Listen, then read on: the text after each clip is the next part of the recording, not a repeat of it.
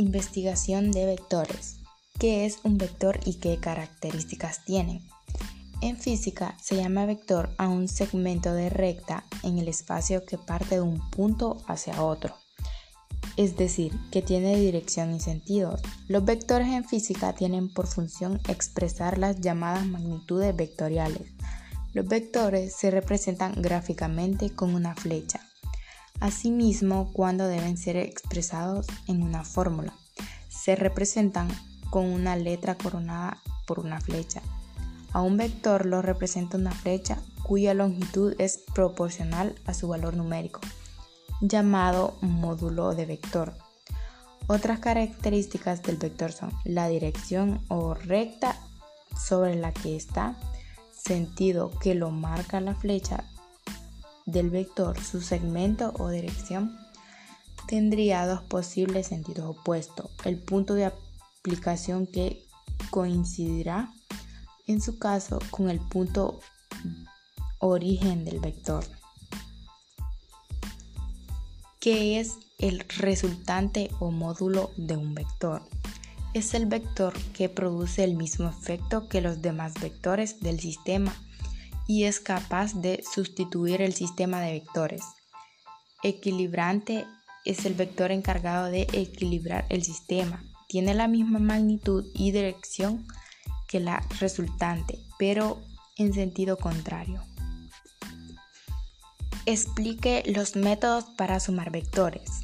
1. El método del polígono es utilizado cuando queremos sumar más de dos vectores y consiste en colocar un vector a continuación del otro de modo que el extremo de uno coincida con el origen del otro y así sucesivamente hasta colocar todos los vectores.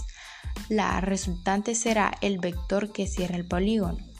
2. El método del triángulo.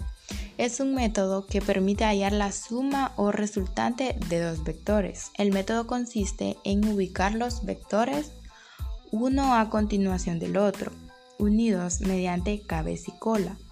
El vector resultante se obtiene uniendo la cola del primero con la cabeza del último. 3. El método del paralelogramo. Se toman, se toman como representantes dos vectores con el origen en común.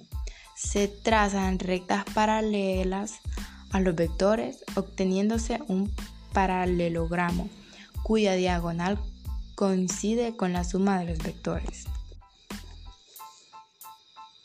¿Cómo determinar los componentes de un vector? Para calcular el componente x del vector realizamos la resta de la coordenada x del extremo menos la coordenada x del origen de la misma forma, para calcular la componente y del vector, realizamos la resta de la coordenada y del extremo menos la coordenada y del origen.